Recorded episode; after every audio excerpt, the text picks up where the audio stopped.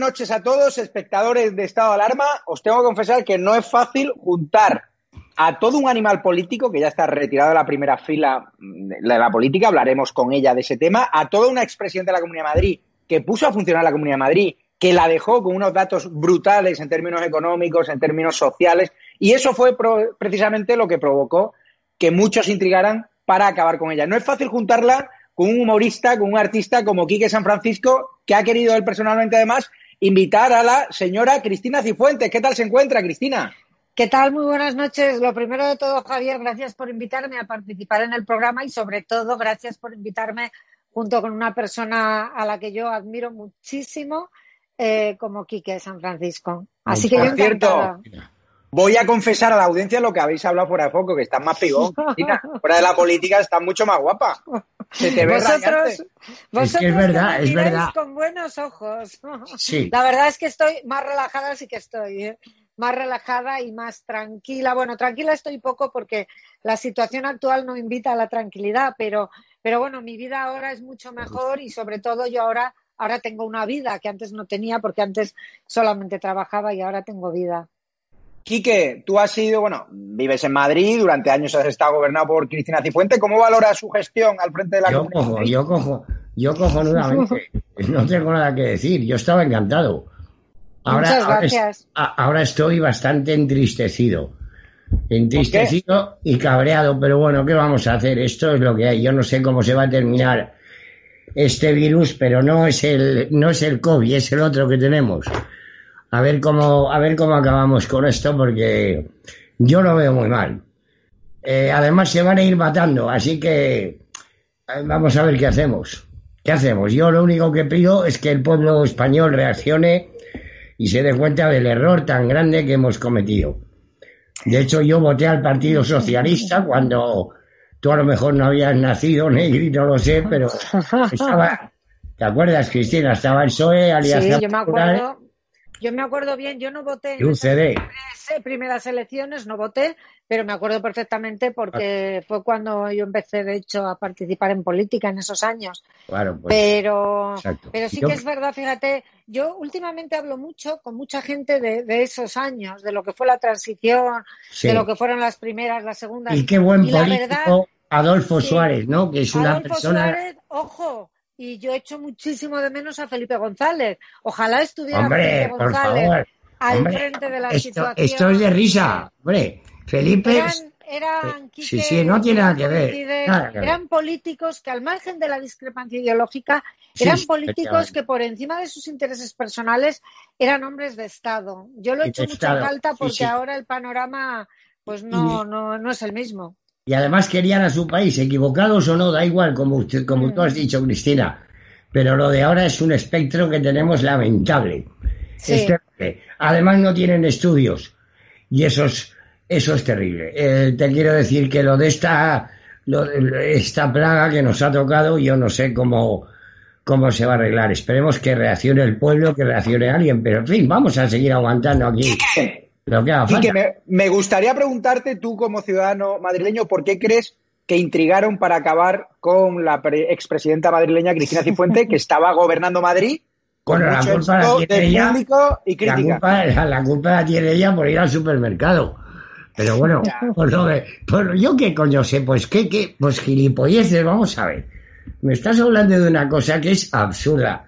Esta mujer que tengo enfrente la gestión que hizo para mí fue excelente, yo no puedo decir más. Y luego, o sea, que vivamos de gilipolleces con los cuatreros que tenemos ahora, que son ganaderos de hombres, eso me parece, es que no hay ni que comentarlo, vamos. Eh, sí me gustaría decir una cosa de eso, porque es verdad que a mí se me ha juzgado de todas las maneras posibles y he tenido que pagar un altísimo precio. Aquí ahora que se habla tanto de los scratches, yo sufrí un scratch, el primero, mm, eh, el físico que sufrí cuando era delegada del gobierno, que todo el mundo ha visto, porque estos días además se ha vuelto a sacar en los medios, pero yo el último scratch lo sufrí hace apenas dos años de los medios de comunicación, un scratch mediático en el cual se me machacó por la mañana, por la tarde, por la noche, en prensa, en tele, en radio. Se me machacó además por hechos que se pueden juzgar, pueden parecer mejor o peor, pero todos ellos eran previos a que yo tuviera responsabilidades de gestión como delegada del gobierno y como presidenta de la Comunidad de Madrid. Entonces, claro, que yo tenga que aguantar eh, que a mí me llamen choriza ladrona cuando he gestionado un presupuesto anual de más de 20.000 millones de euros, es decir, 60.000 millones de euros ya, pero Kike, es que a mí me da muchísima rabia, porque ya no es decir, es que esto se lo ha llevado crudo los seres o tal, es que a mí de mi gestión no me pueden sacar ni la más mínima. Entonces sí que me resulta muy indignante, pero bueno, yo creo que la Pero Cristina, ahí te quiero preguntar. Sacar, pasar página y yo si quiero deciros que he pasado página completamente. Te quiero preguntar, Cristina, ¿por qué ¿por qué sinceramente dejaste la política? Porque sinceramente la izquierda vemos como hace un voy, a, vertir el, voy a vertir el planteamiento. O sea, que te saquen un vídeo de hace un montón de años con dos cremas en un supermercado. Un vídeo ilegal, además. Que sí, un vídeo auténtica vergüenza. O sea, por dos cremas. Pero mira, pero a ver, eh, mira, yo tengo, yo debo tener, yo debo tener un vídeo por dos cremas que además pagué, por cierto, que además no me di cuenta que fue un error, pues no me di cuenta, ¿qué le vamos a hacer? Si quieren, me quemo al avanzo, pero bueno, es igual. Efectivamente, ese vídeo es ilegal. Yo lo que quiero decir es que yo he iniciado acciones legales eh, contra la cadena de supermercados que de manera ilegal el Eroski conservó ese vídeo, pero después van a ir otras personas, porque mira, yo en ese asunto voy a llegar hasta el final, aunque tarde todos los años de mi vida. Pero es verdad que lo que no puede ser es que a una persona, sea yo o sea cualquier otra, se utilicen medios ilegales y a las cloacas del Estado para conservar un vídeo que es ilegal, para tratar de extorsionarme con ese vídeo de manera ilegal, bueno, no, no directamente porque yo el vídeo no sabía que existía, pero se me intentó extorsionar y que finalmente se utilice y se utilice además por un medio de comunicación supuestamente de derechas para eh, servir a otros intereses bastardos, porque yo tengo muy claro, aunque creo que hoy vamos a querer hablar de otra cosa, pero bueno, por concluir este tema, yo tengo muy claro exactamente a mí por qué me echaron de la política, porque molestaba y sobraba a mucha gente, a mucha gente de mi propio partido, pero desde luego a toda la izquierda les sobraba porque me veían como una adversaria potente y luego había, que fue el detonante, eh, digamos, empresarios poderosos bueno, pues que decisiones que yo iba a tomar, digamos que a ellos no les iban a hacer que dejaran, no les iban bien. Y mirar, yo tengo claro que el momento en el cual me puse en la diana, yo solita, la culpa fue mía, fue en el momento preciso en el cual llevé a la Fiscalía Anticorrupción eh, la presunta corrupción que se había cometido en el canal de Isabel II. Ese fue el momento en el cual. Claro, y Cristina, un segundo, Quique. Yo sola me puse ahí. Claro, Cristina, ahí esa supuesta corrupción implicaba. No, supuesta hay un juicio y hay. Bueno, presunta. todavía. públicos. Te cuento, esa presunta corrupción implicaba uno de los grupos de comunicación más importantes de este país, que está liderado por un señor que se llama el señor de las tinieblas, o si le hacen llamar, el señor Mauricio Casals.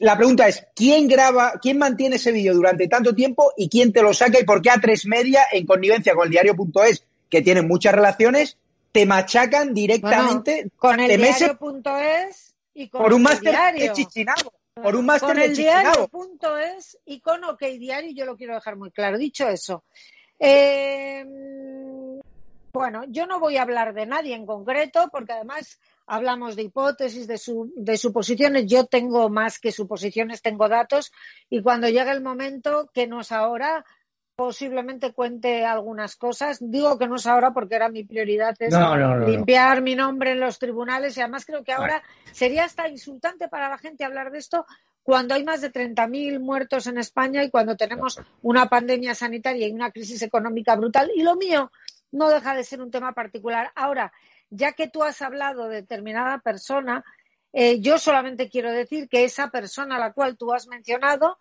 eh, dijo, y está en una grabación que consta en poder de la Guardia Civil en el, dentro de la instrucción del caso Púnica, dijo, refiriéndose a mí, esa señora las va a pasar putas. He de decir que putas las he pasado. O sea, que en eso acertó. Es más, se quedó corto porque no las he pasado putas, las he pasado reputas.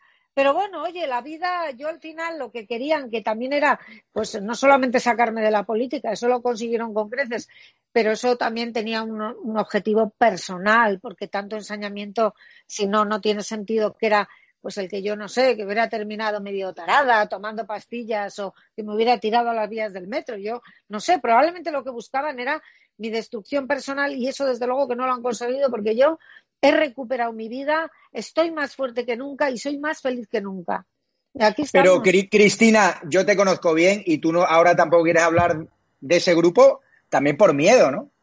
No, no, no, mira, yo miedo no, tengo. Javier, yo te voy una cosa. Miedo cero. O sea, cuando tú estás, como yo estuve hace seis años, en la UCI de La Paz, después de 15 días de coma y un accidente gravísimo que estuvo a punto de matarme, preparándome para morir, cuando tú le pierdes el miedo a la muerte, ¿de verdad tú crees que a mí después de lo que me han hecho yo voy a tener miedo a nada? Pero si es que ¿qué más van a hacer? Atropellarme, matarme, pegarme un tiro. Pues es que yo a la muerte no le tengo. Cuando llegue el momento yo hablaré, pero yo tengo que ser lógicamente muy prudente y la cabeza no la he perdido como para saber que las cosas hay que hacerlas cuando llegue. Yo tengo una paciencia infinita y cuando llegue el momento diré lo que tenga que decir y actuaré de la manera que tenga que hacer.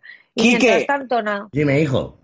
Eh, o sea, ¿a ti qué te parece que se carguen a una presidenta de la Comunidad de Madrid por un máster de Chichinabo que nunca utilizó por dos cremas de mierda? Pero ya, pero vamos a ver, gordo. O sea, ¿qué te parece que la izquierda se cargue a una presidenta de la Comunidad de Madrid que estábamos encantados todos los madrileños con ella? Pues sí. Yo me alegro porque ahora, está más feliz. Yo estaba contigo, Cristina, en tu despacho en la Comunidad de Madrid, con Marisa, que le mando un fuerte beso de aquí, y yo ahora te veo resplandeciente. Yo recuerdo una reunión que tuvisteis en mi periódico, mitad de la crisis del máster, donde tú venías con sarpullidos, tú habías perdido es que 8 o 9 kilos, tú estabas cadáver.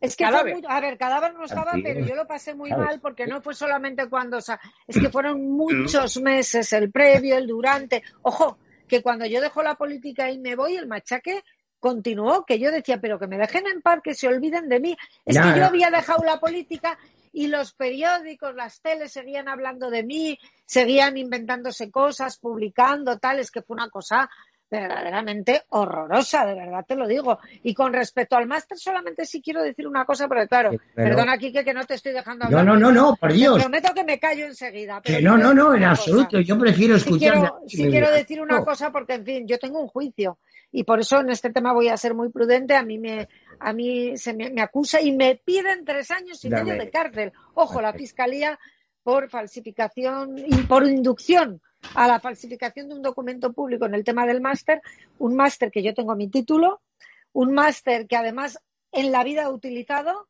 un máster que no me sirve para nada porque no me inhabilita, no me habilita, perdón, para ejercer profesión y porque además yo ya tengo el grado de máster, que mi licenciatura en Derecho es pre-Bolonio y lo tengo acreditado con el grado de máster, con lo cual es absurdo. Y sin embargo, en este país, de la doble vara de medir, nadie dice nada y todo el mundo callado cuando tenemos un presidente del gobierno que tiene una, una tesis doctoral que sí que le habilitó para ejercer como doctor con fraude, que está supuestamente eh, copiada y plagiada. Cuando tenemos a un delegado del gobierno, el señor Franco Pardo, secretario general del Partido Socialista en Madrid, que durante años estuvo mintiendo con una profesión que no tenía y con una licenciatura que nunca hizo. Él decía que era matemático y no lo era, y además lo. lo... Y no solamente eso, no tiene ninguna consecuencia, sino que le premian y le nombran delegado del gobierno. Es que ¿Qué está pasando en este país? Y a mí me están pidiendo cárcel. Es que es algo tan terriblemente injusto, pero bueno, yo creo que al final la justicia, yo lo único que espero es que limpie mi nombre y a partir de ahí, pues yo ya veré las cosas que hago. De momento hablar, ir a los medios de comunicación y decir lo que me dé la gana, porque el ser una persona libre es maravilloso. ¿eh? Quique, tú como, ¿Tú cómo ves el doble rasero de la izquierda que ahora lo está sufriendo también Díaz Ayuso, a la cual tú siempre has apoyado? Díaz Ayuso a ti te muchas cosas. ¿Cómo, cómo, cómo ves ahora que la izquierda... Se la van a cargar, se la van a cargar. Con 40.000 muertos esté hablando de un apartatel que se paga ella de 80 euros al mes cuando José Luis Ábalos vive un casoplón de 2 millones de euros que pagamos todos los años. Pablo Iglesias vive un casoplón custodiado por la Guardia Civil. Estamos locos, hay 40.000 muertos encima de la mesa y les preocupa un apartahotel fíjate, tú fíjate cómo vive la rata de Galapagar. ¿Sabes cómo te digo? Y que me perdone el Señor, vamos. Porque eso es inhumano. Es una vergüenza que no tiene nombre porque estamos, y lo he dicho yo, y perdona Cristina, Estamos ahora mismo gobernados por agitadores y sociópatas. Y eso es terrible. Eh, a ver si me entiendes, Negri. Yo no sé qué decir. Yo estoy asustado. Ya te he dicho que siempre vuelvo a repetir lo mismo en el programa, que yo participo en él porque quiero que quede claro que hay personas que amamos la bandera de España a los españoles con toda la mierda que hayamos podido tener ¿eh? y hemos tenido desgraciadamente una guerra civil como tuvo eh, Rusia, que eso es terrible porque si hay algo lamentable que es peor que una guerra exterior es civil, estamos de acuerdo, ¿no? Totalmente. Eh, y esta gente parece que lo que quieran es que volvamos a tener un enfrentamiento entre nosotros de tal calibre que yo lo que por favor pido, y te pido a ti, a Cristina, que ayudes en lo que puedas y tal, a que esto no pase porque es su finalidad. Porque ellos viven de eso, de la mierda y del enfrentamiento. Y si pudieran provocar una guerra civil, les iría mejor. Y hay una cosa que no sé si habrá estudiado la gente, que es la historia, y usted, digo, perdona, tú, Cristina, lo sabes, ¿eh? el Partido eh, Socialista no tiene una historia tampoco muy mm, para volverte loco. Eh, ¿Me comprendes como te digo o no?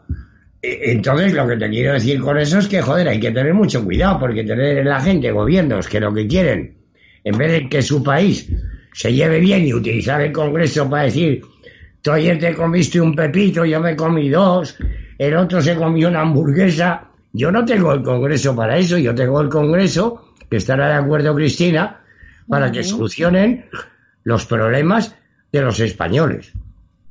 Cristina, Completamente de acuerdo.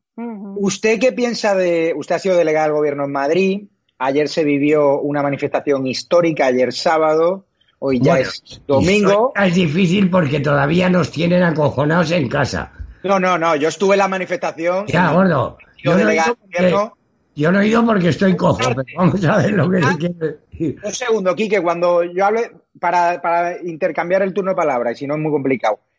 Vale, pues ya me... Usted ha sido delegada del gobierno y de repente, en mitad de la manifestación, a los 10 minutos de empezar, cuando llegamos a la Plaza de la Independencia, resulta que el autobús no dejó acceder a Vox a la mitad del recorrido que le había dejado la delegación del gobierno. Disolvieron la manifestación. ¿Por qué? ¿Hubo motivos de seguridad? ¿Quién lo decidió? ¿Lo decidió el gobierno? Y si ese objetivo del gobierno de cortar calles porque había coches no podían acceder porque estaban cortados los accesos de las paralelas a O'Donnell, si eso se debe a que el gobierno no quería que hubiese esa foto cenital de todos los coches colapsando Madrid y si realmente hubo motivos de seguridad para cortarlo cuando estaba llena de familias y de señores mayores con la bandera de España, gente obrera, había un buen rollo, un ambiente festivo brutal, a pesar de que Quique San Francisco no quiso ir, pero bueno. A ver, mm, si había algún objetivo, no, se consiguió, porque lo cierto es que el sábado Madrid se paralizó. Mm, la, castellana, o sea, es que Madrid estaba paralizada de coches, de personas, de niños que habían salido con la bandera de España. ese es el hecho objetivo, más allá de lo que luego se pueda informar en los medios de comunicación, en primer lugar. Segundo lugar, a ver, yo, yo no sé si hubo algún tipo de instrucción o no, no hay forma de saberlo y además yo, precisamente como he sido delegada del Gobierno, siempre me voy a poner del lado de las fuerzas y cuerpos de seguridad del Estado, de la Policía Nacional, de una manera muy especial, que es quien está en estos momentos actuando en ese tipo de cosas. Es verdad que mm, la policía cuando interviene y cuando actúa en una manifestación, porque el derecho de reunión es un derecho constitucionalmente reconocido en la Constitución, en el artículo 21, y el hecho de estar en estado de alarma ni mucho menos suprime ese derecho lo restringe en algunos aspectos para que sean compatibles las medidas de seguridad del estado de alarma con el derecho de manifestación. Más allá de eso, si ha habido actuaciones concretas, pues tanto los promotores como los participantes lo pueden denunciar perfectamente. Yo lo que creo es que por encima de todo lo que se ha visto es que hay miles de personas en Madrid, ojo, y en otras partes de España también, porque esto ya no es un fenómeno solo de Madrid las manifestaciones, las caceroladas, es algo que se ha extendido por toda España y lo que tiene que entender el gobierno es que hay muchísimos miles de españoles que están hartos, que quieren manifestar su discrepancia con las medidas del gobierno y con la forma que el gobierno tiene de gestionar toda esta situación y yo creo que lo que no se puede ni mucho menos es coartar ese derecho y esa libertad de expresión bajo ningún concepto. Cristina, ¿a ti te parece un error que el PP no se sumase a la manifestación de, Vox? Yo creo que este tipo de manifestaciones no deben de ser capitalizadas por nadie, también lo creo.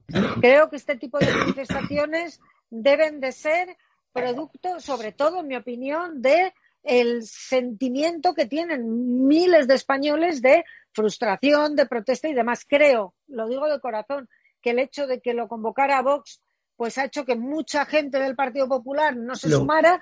A mí me consta que ha habido muchísima gente votantes y afiliados del Partido Popular que a pesar de todo se han sumado, pero indudablemente si esto hubiera sido convocado por ambos, pues hubiera eh, hecho que hubiera ido todavía mucha más gente. Pero yo creo, y lo digo, y esto es una opinión personal, como yo no soy políticamente correcta, pues lo digo, creo que ahora mismo por encima de los partidos está el pueblo español y muchas personas tenemos la impresión de que los partidos, todos los partidos, y no voy a hacer excepción de ninguno, están queriendo utilizar todo lo que está pasando y toda la situación dramática que estamos viviendo para tratar de rentabilizarlo políticamente, de izquierdas y de derechas. Y eso retrae a mucha gente. Hoy mismo, hace un momento, me decía una amiga, nosotros en la familia no hemos ido porque lo convocaba Vox.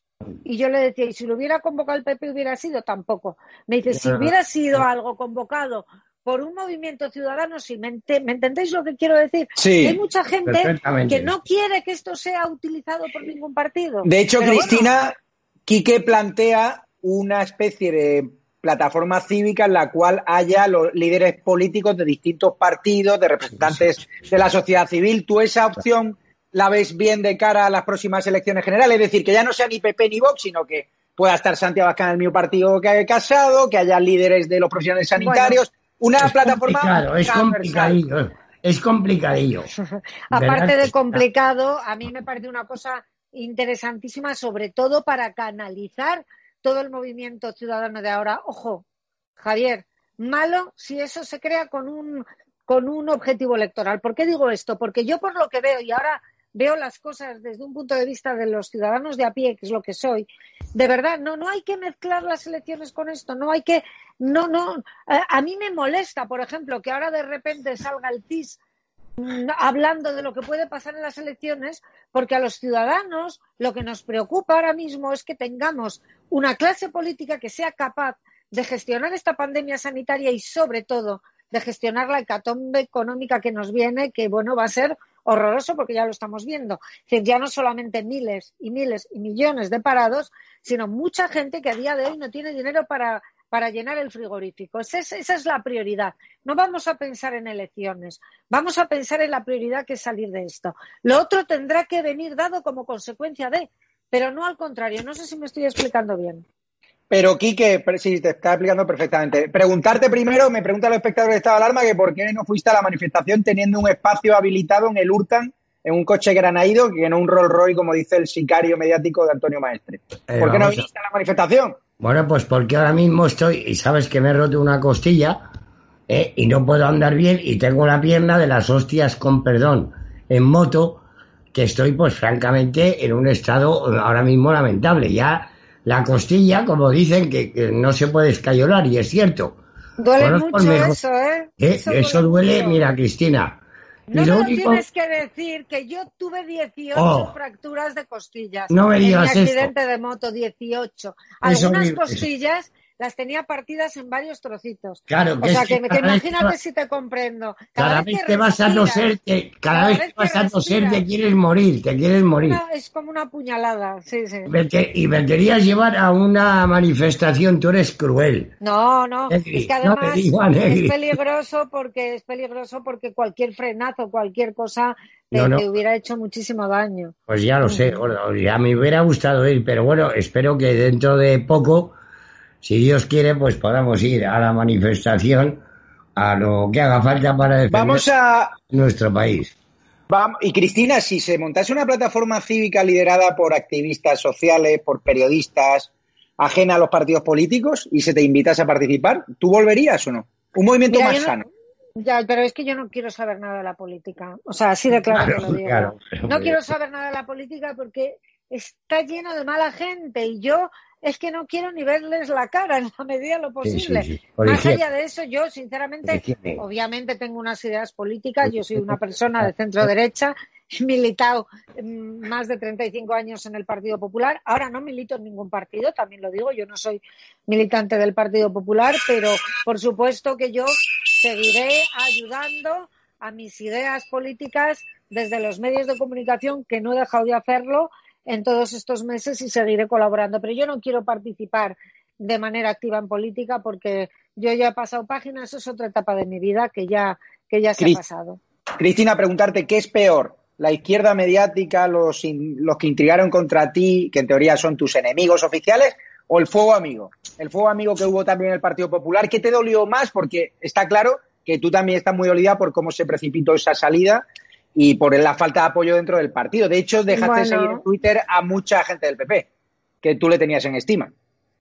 No, pero eso fue por otro tema. Lo de dejar de ah, seguir en Twitter no, no, tiene más que ver con un tema de, higiene mental. O sea, tú ten en cuenta que yo me marché de manera muy traumática y estuve varios meses muy desconectada, es que no quería, no quería ver nada, no quería ver noticias, no quería enterarme, o sea, no era un tema personal de que yo tuviera resentimiento con alguien y le dejo de seguir en Twitter, no, era simplemente que necesitaba eh, aislarme un poco de toda la realidad porque yo pasé unos meses verdaderamente complicados. A ver, el fuego amigo, el fuego nunca es amigo, cuando es fuego es enemigo, venga de la derecha, de la izquierda. Pues eso, está eso está claro.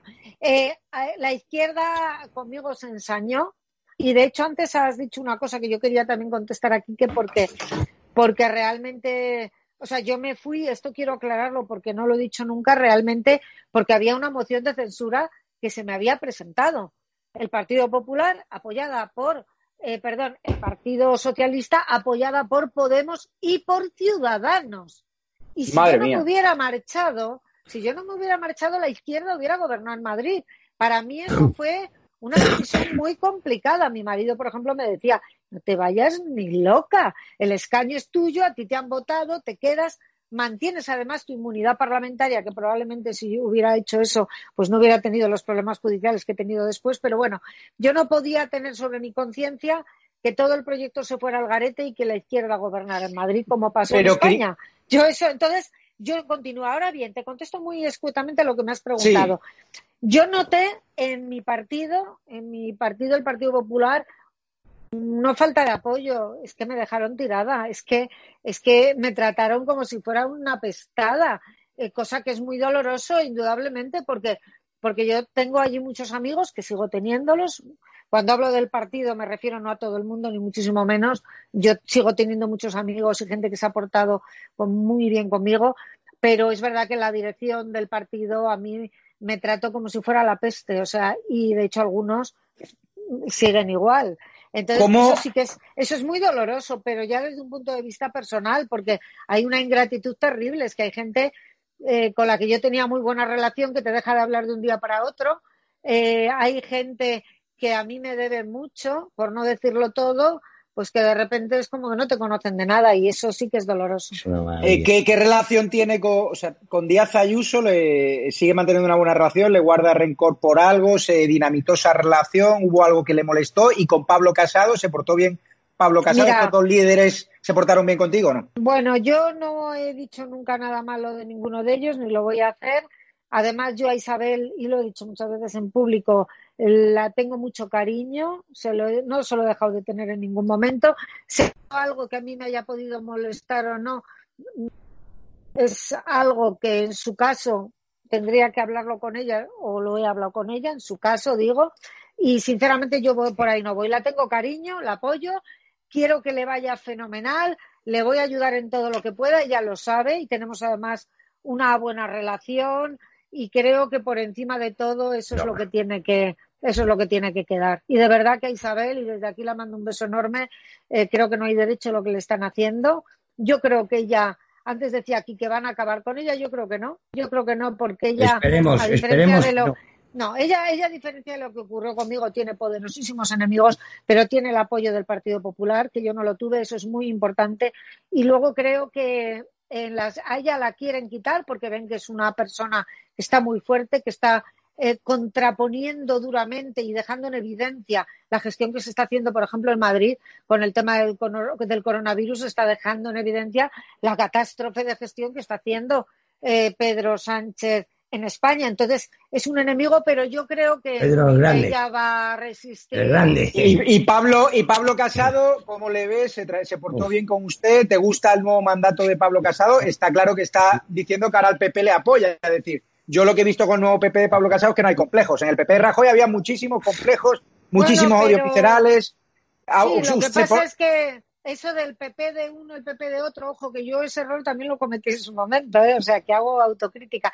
Hombre, en el, en el PP de Rajoy, Pablo Casado era el portavoz del partido, o sea, que tan, tan eh, ajeno no era. Yo quiero más pensar que hay un gran Partido Popular con mucha gente. Es más, a mí sí me gustaría que el actual Partido Popular integrara muchísima gente muy válida, ministros que estuvieron en la época de, tanto de Aznar como de como de, Mariano Rajoy, yo creo que más allá de, de, pues eh, eh, digamos, eh, discrepancias concretas que pueda haber, lo que hay que hacer es contar con la gente válida, con la gente buena, venga de donde venga. Y por supuesto que le deseo muchísima suerte a Pablo Casado en todo lo que en todo lo que desarrolle. Pero ¿Y se portó bien? Mira, a ver, mira, Javier, yo tengo una máxima en mi vida, no es mía, es una frase prestada de Borges que aplico en mi vida, que es yo no entiendo Borges, Borges, el gran Borges. Don José Luis. el gran Borges, a quien no le dieron el premio Nobel, que será una de las grandes vergüenzas de la Academia del Premio Nobel de Literatura, pero bueno, él decía, yo no entiendo de venganzas ni perdones, el olvido es la única venganza y el único perdón. En la vida, si tú vives con rencores y vives con queriéndote vengar, al final la vida se te pasa rápido, que se pasa muy rápido, y yo he preferido soltar lastre y tirar hacia adelante. Jamás me va a escuchar nadie una mala palabra de Pablo Casado. Le deseo la Claro, pero, pero siempre se dijo que de dentro del PP se le intentó dinamitar porque usted se veía como, no usted, sino en su entorno. no, yo nunca, me yo nunca No usted, no usted, pero que la posicionaban como sucesora a Rajoy. A mí, a mí usted siempre me ha gustado más que Rajoy. Rajoy es muy buen gestor, pero usted siempre ha sido más empática en la calle. Quique, ¿tú con quién te quedarías? ¿Con Rajoy o con Cristina Cifuentes? A mí me gusta más Cristina. Yo lo siento por su marido. Pero. Tú siempre eres muy de rubia, Quique. Tati es rubia también. Es una, es una. Aquí somos rubios, somos rubias las dos. Es una broma. A mí me encantaría que Cristina eh, pudiera formar parte de el espectro político español en breve. Eh, no sé cómo se puede conseguir eso y si lo vamos a conseguir y si no, yo la veo mucho mejor dedicada a su familia. Espero que todos los suyos estén bien Está muy bien, gracias. Y más relajada. Y lo que siento y pido desde aquí, no un minuto de silencio, como, como este señor que tiene esta falta de respeto, que no la ha pedido en su puta vida, con perdón, que me perdone el señor por el taco. Ya sé que no se pueden decir tacos, pero es inevitable en algunos momentos. Espero que esto vaya mejor y que se arregle. Yo cuando creo que podamos salir todo el mundo a la calle yo en mis condiciones inestables, pues me será más difícil, pero hablo de lo que es la gente que quiere a su país. Aquí tenemos eh, políticos y estará de acuerdo eh, Cristina en que lo único que practican es la política del resentimiento. Es decir, van sacando lo de antes porque no tienen nada que hacer ahora. Mm. No hay ningún programa, no hay una mierda. El otro día, y te lo vuelvo a repetir otra vez, me preguntabas con los ojos cerrados, me veías programas y yo te dije me hubiera quedado y me quedo con el de Vox. Vox dicen que son los fachas. Bueno, yo también me tachan de, de facha en mi profesión y en todo, porque tengo la desgracia, para mí un honor, de llevar pues una pulsera con la bandera de España, que creo que no es ningún delito, ¿verdad, hijos? Bueno, pues ya eso me llaman facha. Te quiero decir que vamos a ver si esto se acaba de una eh, de Enrique, de una de una vez, de una vez y podemos los españoles volvernos a integrar, luchar por nuestro país, que somos la vergüenza de la Unión Europea ahora mismo, gracias a estos individuos y arreglar estas cosas como podamos. Y a mí me encantaría contar con una persona como Cristina, que no creo que vaya a cometer el error, viéndola lo bien que está, de volverse a meter en la política a lo mejor. No lo sé. Eso es algo que lo tiene que contestar la señora Cifuentes. Cristina, preguntarte, eh, ¿cómo has visto, cómo ves a Vox? ¿Qué te parece Santiago Abascal, que ya que ha introducido el tema Quique San Francisco, que él se ha mostrado afín a Vox y desde su gremio lo están machacando? ¿Usted cómo ve a este partido, sinceramente? A ver, yo a Santiago Abascal personalmente le tengo cariño. Él estaba en el Partido Popular, le conozco, le he tratado. Y además eh, hubo una época en la que coincidíamos mucho porque íbamos a tertulias y bueno, él entonces estaba en el Partido Popular y, yo también, y yo era una diputada de a pie y él eh, entonces acababa de llegar del País Vasco y le tengo mucho cariño. Conozco además a otras personas, a Iván Espinosa de los Monteros, a, Rocío Monasterio y yo tengo eh, muchos amigos que votan a Vox. Yo no soy de Vox, no soy de ningún partido. Eh, yo me considero ideológicamente más al centro de Vox. Yo soy más de centro de Vox, aunque por supuesto hay cosas en las que coincido. Por ejemplo, has dicho una cosa antes, Quique, que yo quiero reivindicar, porque este país tiene una enfermedad. O sea, ¿cómo es posible que porque alguien eh, sea un patriota y ah, lleve la bandera de su país con orgullo, te digan que eres un facha. Yo hace poco vi unas imágenes de Macron que iba con una mascarilla con la bandera de Francia y es que me da una envidia horrorosa. ¿Cuándo llegará en España el día en que todos... Pues yo tengo en mi casa la bandera de España colgada en el balcón con un crespón negro y, Pero coño, y ojalá llegue el día en que cualquier persona.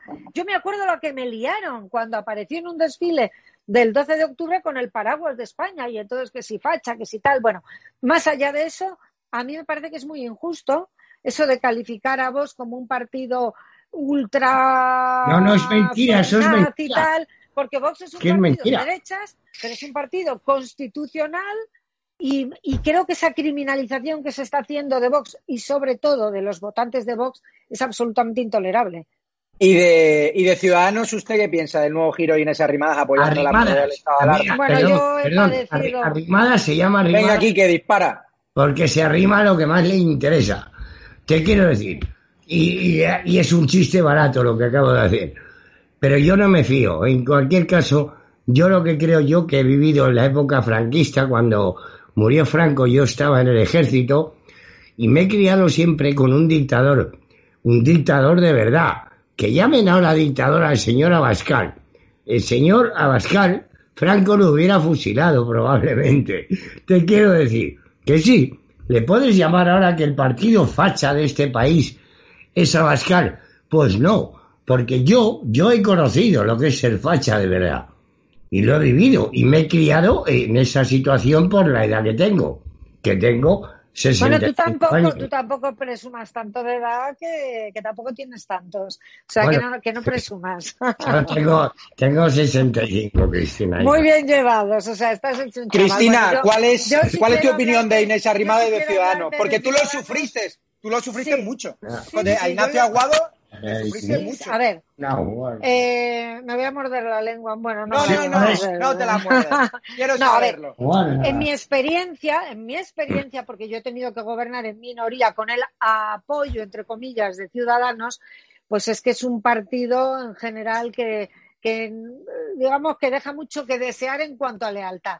Porque claro, ellos teóricamente me apoyaban a mí, pero luego en la Asamblea de Madrid de cada diez propuestas, nueve veces votaban con la izquierda y a, nosotros nos dejaban colgados. O por la mañana te decían que te iban a apoyar y luego de repente cinco minutos antes no apoyaban. Entonces, eh, yo creo que es un partido eh, que se caracteriza por su lealtad. Y luego creo que tienen otro problema y ahora con Arrimadas se está viendo claramente. Es que yo que me considero una persona de centro y lo digo abiertamente, ser de centro no es ser de izquierdas los lunes, los miércoles y los viernes y luego ser más o menos de derechas los martes y los jueves y eso sí, los fines de semana ya em, de todo un poco, que es lo que les pasaba a ellos, porque al final es, eh, nosotros les llamábamos eh, los naranjas, las naranjas sanguinas, rojas por dentro, naranjas por fuera. Y creo que en el caso, y lo estamos viendo ahora con Inés Arrimada, ella intenta buscar un espacio pero creo que más allá de buscar un espacio, ya lo que intenta es salir de la irrelevancia política para que se hable de ella y que se hable de ciudadanos. Y claro, el problema es que se está hablando, pero a costa de perder lo que ellos deberían ser, que es la centralidad. Es que en estos momentos están votando con Bildu. Es impresionante. el Partido Socialista, claro. Es impresionante. no puedo evitarlo porque yo estos días estoy muy indignada y lo he estado colgando en, Instagram. Es que, claro, que veamos al Partido Socialista votando con Bildu cuando eh, tanto la vicepresidenta Carmen Calvo como el, como el señor Pedro Sánchez han es dicho impresionante. la chulería de con Bildu no voy a votar jamás. Se lo vuelvo a decir. Nunca, con Bildu nunca, se lo vuelvo a decir, claro. Es de risa, es de risa, es de risa. Pero Cristina, ¿usted ve bien la prórroga del estado de alarma? ¿Ve bien que el gobierno haya secuestrado durante dos semanas a la Comunidad de Madrid? ¿Cree que es un error seguir prorrogando este estado de alarma? Porque ahora Ábalos hablaba de seguir prorrogándolo aún más. No, no, no, no, no. Se están vulnerando, se están vulnerando derechos fundamentales con bueno, yo que tengo el, el defecto, creo que es un defecto de tener sentido de Estado y creo que al principio, cuando todo esto surgió, mi primera reflexión hay que apoyar al gobierno, que sea como sea, porque lo importante es salir de esto y no vamos a criticar y no tal, hasta que, claro, llega un momento en el que ya los errores eh, son tan grandes, los agravios son tan grandes que es que ya hay que criticarlo y además es que hay que hacerlo, sobre todo para que reconozcan esos errores y rectifiquen. Yo que apoyaba y he apoyado el estado de alarma, sobre todo como, como instrumento para, para para llegar a un confinamiento que eran los sanitarios quienes decían que teníamos que confinarnos. Ya hemos llegado a una situación después de más de dos meses de confinamiento donde realmente se ha hecho un abuso permanente del estado de alarma. Se ha utilizado el estado de alarma para recortar libertades. Se ha utilizado el estado de alarma para colar cosas de rondón, como por ejemplo meter al señor vicepresidente Pablo Iglesias en la comisión de control del CNI. Y sobre todo se quiere se quiere utilizar el estado de alarma. CNI que quiere decir Servicio de Inteligencia. Bueno, bueno. Imagínate a dónde hemos llegado, Cristina. Ese es el tema, pero lo quiere utilizar para seguir coartando derechos y libertades de los ciudadanos. Y además nos están engañando, porque hace dos semanas nos decían el estado de alarma no se puede quitar porque entonces al día siguiente van a dejar de cobrar los ERTES. Primero, primero, eso es mentira, pues se ha visto que han buscado otra, otro mecanismo para que los ERTES continúen. Y en segundo lugar, ¿pero qué es eso de que van a dejar de cobrar los ERTES? Si es que no están cobrando los ERTES, si es que la mayor parte de las personas que se han sometido a un ERTE han cobrado cero euros todavía, entonces, que no me quiero venir arriba. Lo que yo quiero decir es que, y concluyendo, ahora mismo yo creo que el estado de alarma ya no tiene sentido y que todas esas cuestiones se podrían perfectamente dirimir utilizando la legislación vigente, la Ley de Seguridad Ciudadana o la Ley General de, Seguridad, de Sanidad, perdón, entre otras muchas. Y por tanto creo que habría que votar en contra. Quique, ¿cómo llevas que el lunes ya te abran tus terracitas, tus bares, que te puedas tomar una caña dos semanas más tarde que lo que han hecho los vascos, de lo que han hecho otras provincias, porque la desescalada se ha hecho con motivos políticos. Se ha premiado al PNV su apoyo en la legislatura y se ha castigado a la Comunidad de Madrid. ¿Cómo te vas a tomar esa cervecita? ¿Y en qué va? Eh, mira, muy feliz, porque te voy a decir una cosa. Lo que ha dicho Cristina todo este tiempo lo, lo están utilizando para llevar al país a la puta ruina. Si pueden más, mejor. Entonces, cuanto antes se termine esto, yo creo que es mejor que nos muramos algunos que de verdad seguir con esta peste que tenemos en el Palacio de la Moncloa. No puedo decir más. Ni menos. Ni menos. bueno, Cristina, te, disculpadme, No, no, no, Cristina, te doy un titular que es de chiste. Pedro Sánchez, en el nuevo presidente de ayer, dijo: Turistas de España espera desde el mes de julio, pero si se están cargando el turismo. Hay un ministro comunista cargando contra el turismo, están obligando a confinar a los turistas extranjeros 14 días. Cristina, tú tienes muchos amigos empresarios hoteleros. ¿Qué te dicen de esta locura que está haciendo el gobierno de turista España? Espera, Pero si ya en mayo es cuando se deciden los destinos y cuando Turquía ya está abriendo la puerta al turismo, Italia, Grecia y destinos mucho más baratos que nosotros. ¿Qué te parece este sinsentido? Me parece tremendo, sobre todo porque es no, no conocer la realidad de España. España es un país cuyo tejido productivo son los servicios y concretamente el turismo es casi el 15% del Producto Interior Bruto. Entonces, todos esos mensajes que se están lanzando van a dinamitar y van a llevar a miles de personas al paro. Y luego yo creo que hay otra cosa todavía peor y es que la confianza es fundamental para la economía. O sea, para que un empresario invierta y crea empleo tiene que haber confianza. Y este gobierno precisamente lo que hace cada día es dinamitar la confianza. Porque un día dicen una cosa, al día siguiente dicen la contraria. O sea, ¿cómo es posible que precisamente hayan anunciado que todos los turistas que vengan a España, cuando puedan venir, van a tener que pasar una cuarentena de dos semanas. ¿Pero esto qué es?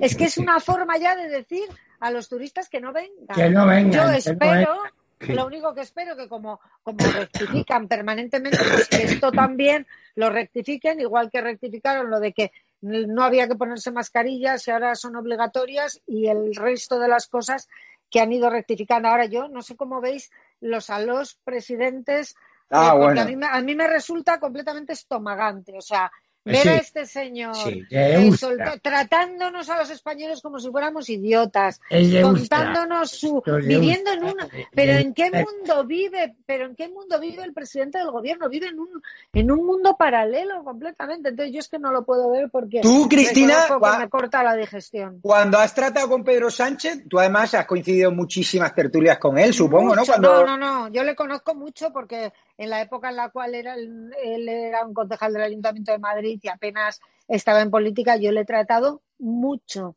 mucho Es la- mucho o sea le conozco ¿Y, qué, y, bastante y- y qué- y- y a ti te había dado la imagen alguna vez de presidenciable o nunca, o nunca te lo pudiste llegar a amenazar con una persona sin escrúpulos porque nunca ha tenido escrúpulos? Este señor es más de derecha que Santiago Abascal. O sea, cualquiera que conozca la trayectoria de Pedro Sánchez es un pijazo que iba al instituto con su banderita de España y es un Ya, pero mira, aparte de eso, yo no voy a juzgar personalmente a nadie. Mm, Bueno, a vive en. Pozuelo, el municipio más Bueno, rico de sí, sí, Déjame por supuesto, déjame. en Prado.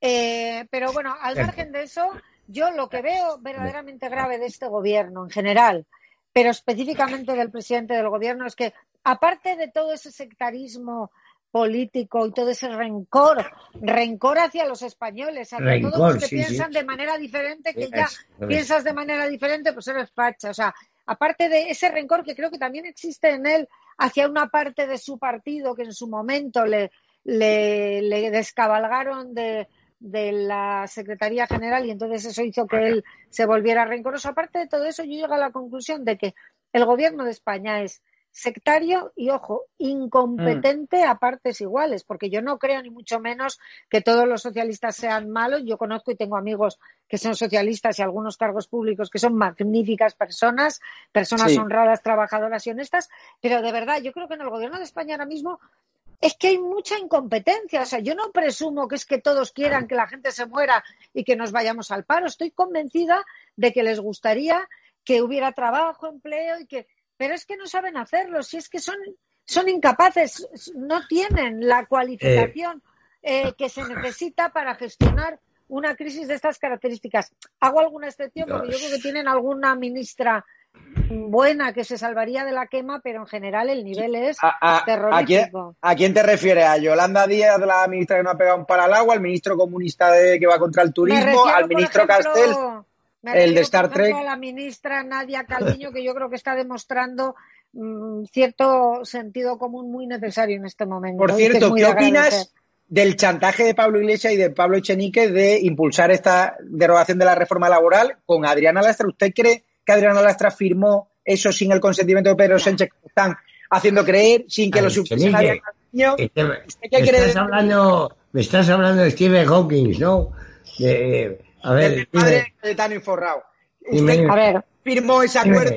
o sea, de verdad alguien, alguien en. España puede llegar a creer que Adriana Lastra va a firmar un documento de esas características sin el conocimiento expreso y el visto bueno de Moncloa. O sea, es que yo esto ni, ni la pregunta ni me la hago. es de risa. Es que todos risa. sabemos que es así. Claro. Lo que pasa es que en ese juego de thrillerismo político en el que el presidente del gobierno vive permanentemente, pues aquí lo ha intentado hacer. De una manera, además, yo creo un poco torpe, porque Ay. realmente los votos, los votos de, de Bildu, los herederos de ETA, no eran necesarios, porque ya tenía la- el voto de Ciudadanos, con lo cual no era necesario. Bueno, ahora han dado una nueva vuelta de tuerca que ya me parece el colmo de la desfachatez, diciendo que es que han acordado con Bildu por culpa del Partido Popular, dices tú, pero bueno, o sea, de verdad que, es que esto ya es, esto ya es el colmo de la Pero desfachatez. Cristina, ¿no? si, si ¿Quién lo están haciendo con la pandemia, tú que conoces bien los datos de la sanidad madrileña, ¿Dónde? Antonio Maestre, la izquierda mediática, el PSOE, le está echando la culpa de la pandemia y de los datos catastróficos que se debió sobre todo al 8M en Madrid, a esa manifestación feminista, que alentó el gobierno mirando para otro lado y o sea, desaconsejado por las autoridades sanitarias. ¿Usted cómo ve ese relato que quiere instaurar Moncloa de que la culpa fue de los recortes del PP en sanidad que tocaban además en su época, ¿no? Pues es un relato absolutamente falaz. Y además, hablato precisamente del periodista maestro o su alter ego, que no recuerdo cómo se llamaba. la Cambra.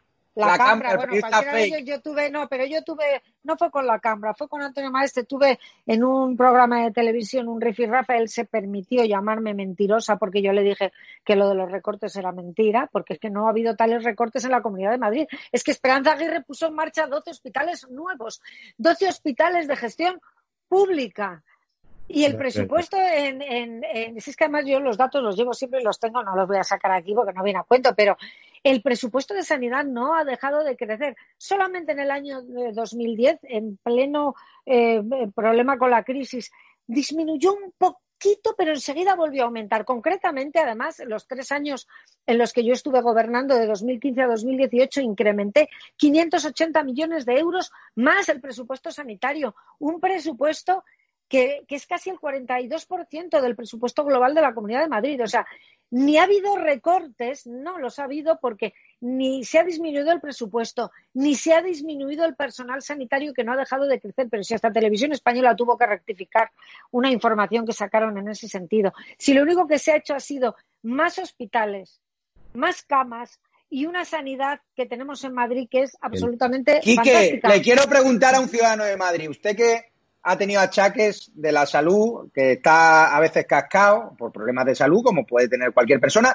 ¿Qué experiencia ha tenido usted con la sanidad pública madrileña o de seguro privado usted? Yo, yo, vamos a ver, yo, eh, yo no puedo, o sea, yo creo que la sanidad pública que teníamos, que se la querrán cargar en este país, es algo que es un ejemplo en el mundo. Entonces, yo qué voy a decir, hijo, yo estoy encantado. De hecho, tengo la pierna gracias a la sanidad pública. Aunque yo estuve, yo tenía un seguro, eh, que luego pues eso te lo pagas tú, tú lo que quieras, pero vamos, el mejor hospital que hay en este, en este país es La Paz, que es un, hospital que no es eh, particular. Y es donde tienen todo lo necesario para curar a los enfermos. Cris, ¿ahí, te salvaron la, vida o no? ¿Te salvaron la vida La Paz? me salvaron a mí la vida. Es, claro, hija, claro. de España y de Europa. Claro. aquí tienes aquí tienes la marca, ¿no? Todavía de la operación, ¿no? Tengo mi traqueotomía que no me la voy a que no me la voy a quitar nunca porque a mí cada vez que la veo que me dicen, "Pero quítate eso, que es horroroso." Digo, "No, porque yo cuando lo veo me recuerda que estoy viva." Entonces, al final que, Cristina, eh, tú, normalmente te haces tatuajes, tienes varios tatuajes. Eh, cuando estuviste a punto, a punto de morir, no sé si te hiciste un tatuaje en ese momento que simbolizase ese, esa resurrección, porque estuviste a punto de morir, no, estuviste a un segundo. Y preguntarte, cuando te estuvieron a punto de matar civilmente, que yo creo que a ti te mataron civilmente, pero has resucitado, ¿no? A mí intentaron hacer algo parecido, resucité con más fuerza también. Y, punto con más que ¿Has hecho un nuevo tatuaje para evidenciar esa resurrección del ave fénix o no? Oye, no compares porque lo que te han hecho a ti ah, ha sido así un sople, un soplidito. Mira,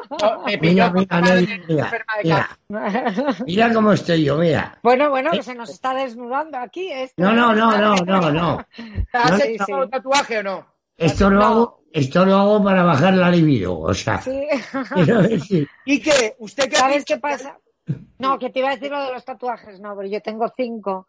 Y yo ya, yo es que ya soy muy mayor para y ya me da como vergüenza hacerme más tatuajes, pero son pequeñitos todos. ¿eh? No los voy a enseñar. Bueno, esto sí.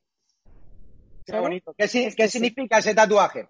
Esto es la letra china Bao, que es un símbolo de protección. A ver, protegerme protegió poco, también es verdad, todo hay que decirlo, pero bueno, ahí está. Es bonito. ¿Tú te sientes muy querida por la calle, Cristina? A pesar de la prensa. Déjame que te lo diga porque para mí eso ha sido la mayor de las sorpresas y lo que más me ha ayudado en todo el calvario que yo he tenido que pasar, porque yo daba por hecho que después de meses de linchamiento mediático, o sea, cuando están hablando mal de ti, cuando te están poniendo imágenes horribles, cuando todos los comentarios son negativos, en todas las cadenas, periódicos, radios, pues yo daba por hecho que al final, cuando saliera a la calle, pues, pues iba a haber un rechazo en la calle de los ciudadanos hacia mí. Y para mí ha sido una sorpresa tan grande darme cuenta de que no solamente eso no ha ocurrido, sino que es todo lo contrario, que la verdad que yo no voy a tener vida para agradecer a los ciudadanos en general, es que no me ha pasado ni una sola vez, que ya es raro, porque además yo vivo en Malasaña y voy normalmente por la calle y a diferencia además de otros, pues yo ni he tenido protección cuando he dejado la política, ni apenas la tenía cuando estaba en política. Y lo único que me encuentro es cariño. Ahora no, porque estamos confinados, pero hace poco que fui con un amigo al teatro y estábamos en, en, el, en Embajadores, en el barrio de Lavapiés, fuimos al, al al Teatro Kamikaze y, y se quedó muy sorprendido porque en, en, Lavapiés y entramos en un bar a tomar una cosa y cuando fuimos a pagar nos habían invitado y luego me monté en un taxi y el taxista no me quería cobrar, eso a veces me pasa, pero yo les pago. Cristina. Y entonces eso a mí me ha ayudado muchísimo, porque me he dado cuenta que la gente, los ciudadanos tontos no son y que conmigo se pasaron tanto, fue un machaque tan absoluto que al final eso pues eh, la gente se da cuenta. Menos mal que no te invitaron siendo usted política, si no te habrían machacado los del diario.es, los de los Yo nunca me he dejado invitar siendo política y ahora la verdad es que tampoco me dejo invitar, pero bueno, es diferente. Te, te, quiero preguntar, ahora te quiere mucho la gente, pero cuando estaba en la primera línea política sufriste scratches bestiales. A mí me hace gracia cuando el señor Pablo Iglesias calienta scratches contra políticos ahora mismo y contra periodistas constitucionalistas como mi persona ahora mismo, o el señor Echenique señala a Alejandro Entrambasaguas de lo que es diario, o al mafioso sicario chavista, usted, claro, cuando tenía los scratches, los radicales que iban con perros de presa, con palos, los, tenía esos centímetros, y ahora ves a los de Podemos quejarse por scratches que son mucho más diplomáticos y que son 15 señores con cuatro cacerolas y familias que yo condeno los scratches, pero que no hay que no hay punto de comparación. Usted puede decir lo que vivió, de hecho, eh, de hecho el otro día tuvo en el programa Ana Rosa, donde usted y yo estamos, y ejemplo de pluralidad dentro de la televisión, con nuestra querida Ana Rosa, Monedero se lo negaba. Es que es de risa, ¿no?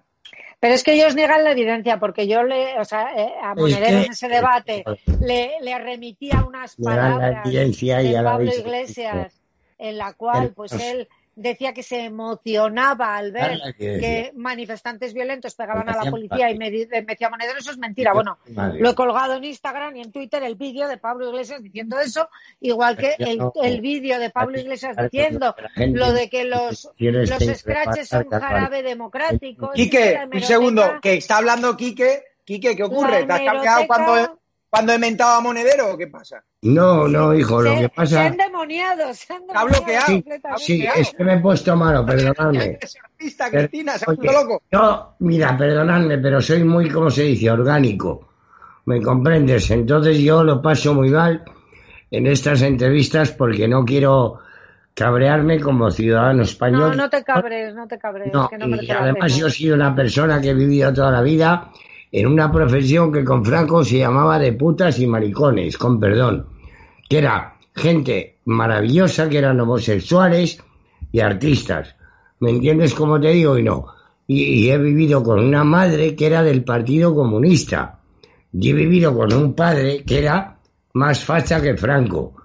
Te quiero decir con eso que yo he tenido variedad.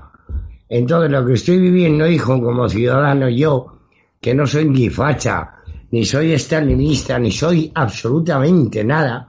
Soy un actor que me dedico a la industria del ocio, que en este momento es lo menos necesario, porque lo sabrá Cristina. En caso de guerra, los artistas no tenemos nada que dar. Mira lo que dijo Franco con la, con la huelga del 75, que hicieron los actores, que yo estoy ahí en los libros, se me ve la foto que era un pipiolo. ¿Me entiende? Dice que a él lo de la huelga de los artistas le tocaba los cojones y que lo que le hubiera preocupado es la huelga del pan. Entonces, con esas respuestas ya es, es desconsolador. ¿Me entiendes? Pero claro, es que, es que Monedero llamó el otro día hemofílico a los que protestan por el estado de alarma, los bueno, pero mira, de Vox como usted. El señor eso, eso de todos modos, déjame aquí que yo directamente sí, sí, por favor, es denunciable ante los tribunales. Yo creo que la Asociación Española de Enfermos de Hemofilia debería de querellarse contra este señor, porque eso ya Totalmente, totalmente, totalmente. Yo, yo lo que quiero es que esta gente pague, y perdóname Cristina, yo quiero que paguen cárcel y que me perdone el señor. Yo los quiero ver en la cárcel. Porque Cristina, usted, usted tenía, usted tenía quiero ver en la cárcel. ¿Usted tenía dispositivos de seguridad como el que le han montado, bajo mi punto de vista, desmedido para el tipo de presión que está recibiendo el caso de Pablo Iglesias? Que, que yo condeno de crache, pero es que hasta la propia Guardia Civil nos llama quejándose diciendo que no tiene sentido cinco patrullas de Guardia Civil y no sé cuántos agentes que están cabreados los propios Guardia Civiles. No, no, no. no. este señor bueno, y antes, y antes de Viva la Guardia Civil, hombre. Y antes de esa situación, la Guardia Civil, a quienes he de recordar que hace no demasiado el señor Pablo Iglesias llamaba eh, matones al servicio de los ricos, y eso está también en hemeroteca, y si quiere... ¡Viva la Guardia Civil, hombre! Pues antes de que esto ocurriera, he de recordar que Pablo Iglesias e Irene Montero tenían ya en su casa, antes de ser vicepresidente, ¿eh? Antes de estar en el gobierno, tenían en su casa una garita de la Guardia Civil custodiándole. Bien, yo quiero deciros, ¿sabéis cuántos policías tenía yo siendo presidenta de la Comunidad de Madrid en la puerta de mi casa o en las cercanías de mi casa? ¿Cuántos creéis? Eh, yo, Cristina, Cristina yo sé dónde vives, he hecho algún reportaje eh, con tu casa, eh, por tu casa, porque allí vive Tejero, yo no vi, yo como mucho uno o dos. Pues no, yo no Nada, cero. y además tú vives, y tú vives en un barrio concurrido y además un barrio. Malasaña. Cero escoltas. No solo eso, sino que cuando yo era delegado del gobierno, vivía también en Malasaña, pero en la misma calle, Manuela Malasaña, y a mí me hacían allí durante meses, estuvieron haciéndome scratches todos los viernes. Allí aparecían 40 o 50 personas. Esto nunca se publicó, nunca se supo, nunca salió, porque hablamos del año 2012, cuando todavía no habían empezado los scratches a los miembros del gobierno, entonces solo me los hacían a mí, los del 15M y toda esta gente, los pre-Podemos, que yo les llamo, donde estaba Monedero, Pablo Iglesias, Echenique, Errejón, todos, todos ellos. y entonces iban a la puerta de mi casa, al portal, y allí eh, cantaban, chillaban, insultaban, gritaban, hasta el punto de que un día a mi hijo le increparon y mi hija no se atrevía a salir de casa porque tenía miedo de que lo dijera. Eh, llegó un momento en el que la propia Policía Nacional me dijo que aquello era insostenible porque, porque yo no tenía vigilancia policial, ellos no podían y yo quería que la calle se cortara, es una calle muy estrecha con un coche de policía, y yo me tuve que trasladar de mi casa a vivir a la delegación de gobierno por motivos de seguridad, para precisamente tener que evitar que a mi familia, todos estos personajes que ahora algunos de ellos están en el gobierno, eh, dejaran en paz a mi familia. Por eso yo que igual que tú, Javier, yo rechazo en plano todos los scratches en los domicilios, porque las familias de los políticos no tienen ninguna culpa de lo que hagan sus eh, maridos, mujeres o tíos, pero claro, es que cuando ves esa doble Cristina... ya me hubiera gustado a mí que me hubieran ido a mi casa con cacerolas. Ya me hubiera gustado a mí. ¿Y tú crees que esos... El, el, que viva España de Manolo Escobar, ya me hubiera gustado a mí. ¿Tú crees que esos scratches los alentaba Podemos o no? ¿Tienes la constancia? A ver, Podemos entonces no existía como tal movimiento. Pero bueno, los mismos. bueno, había mucha gente, es que yo sé quiénes eran, que están ocupando algunos puestos en direcciones generales y bueno, era un movimiento que yo ten en cuenta que era delegada del gobierno y, y al final, pues en, eh, en los tres años que yo estuve al frente de la delegación de gobierno en Madrid hubo 11.800 concentraciones y manifestaciones, muchas de ellas promovidos por todos estos movimientos que promovían los Rodea al Congreso, los Jaque al Rey y las marchas por la, ellos decían dignidad, yo creo que eran las marchas por la indignidad, eh, porque en una de ellas además fue en la cual eh, agredieron a 67 policías municipales y nacionales, algunos de ellos eh, de muchísima gravedad. Y entonces, claro que sé que algunos de los que participaban, alentaban y promovían ese tipo de concentraciones y manifestaciones están ocupando Pero usted como gobierno. Usted como delegada del gobierno, no sé si le competía a usted ponerle ese dispositivo de seguridad o era o es dependencia directamente de Interior, el vicepresidente del gobierno. ¿A quién? A Pablo Iglesias. ¿Usted si hubiese sido ministra del Interior le hubiese puesto ese dispositivo tan desmedido a Pablo Iglesias? de tantos civiles no? ahora, ahora. Bueno, no, y de hecho la vicepresidenta de entonces, que era Soraya Santa María, no tenía ni de lejos semejante dispositivo y todos recordamos las imágenes que salieron en los medios de comunicación cuando fueron a su casa con un bebé, con un niño que tenía unos escasos meses y allí la insultaron, la corearon, la jalearon eh, y allí había, digamos, personas muy vinculadas, yo no voy a dar nombres porque todo el mundo sabe de quién estoy hablando, personas muy vinculadas al, a Podemos y al origen y a la fundación de Podemos. Vamos a ir acabando, que Quique tiene una serie también de necesidades físicas. Yo no, yo no, ahora mismo. Ah, vale, vale, estás bien. Vale, vale. Bueno, no, te voy a decir una cosa. Tengo necesidades físicas para... Todos, como a todos. Como todos. Pero vamos, que, eh, que yo me tiro en el programa lo que quieras. No, no, acabamos ya aquí que... Yo con Cristina estoy encantado. Qué mono eres. Yo eh, soy socio de las mujeres, ya sabes. Cristina, el otro día le puse aquí, que un cantante de reggaetón que es muy famoso, que tus hijas seguro que le gustarán, como Juan Magán y compañía, y que, acabó el gorro. Bueno, a ver, mi hija, yo tengo una hija y un hijo. Mi hija acaba de cumplir 30 años y ya Juan Magán ah, vale.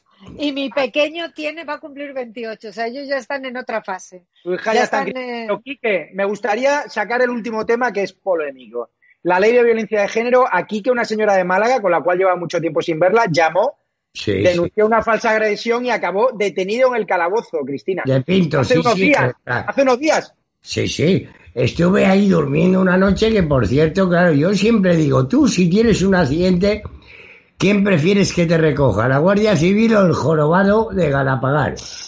¿Me comprendes como te digo no? Yo prefiero que me detenga y me ayude la Guardia Civil. Yo estuve ahí, me trataron de, puta madre, con perdón.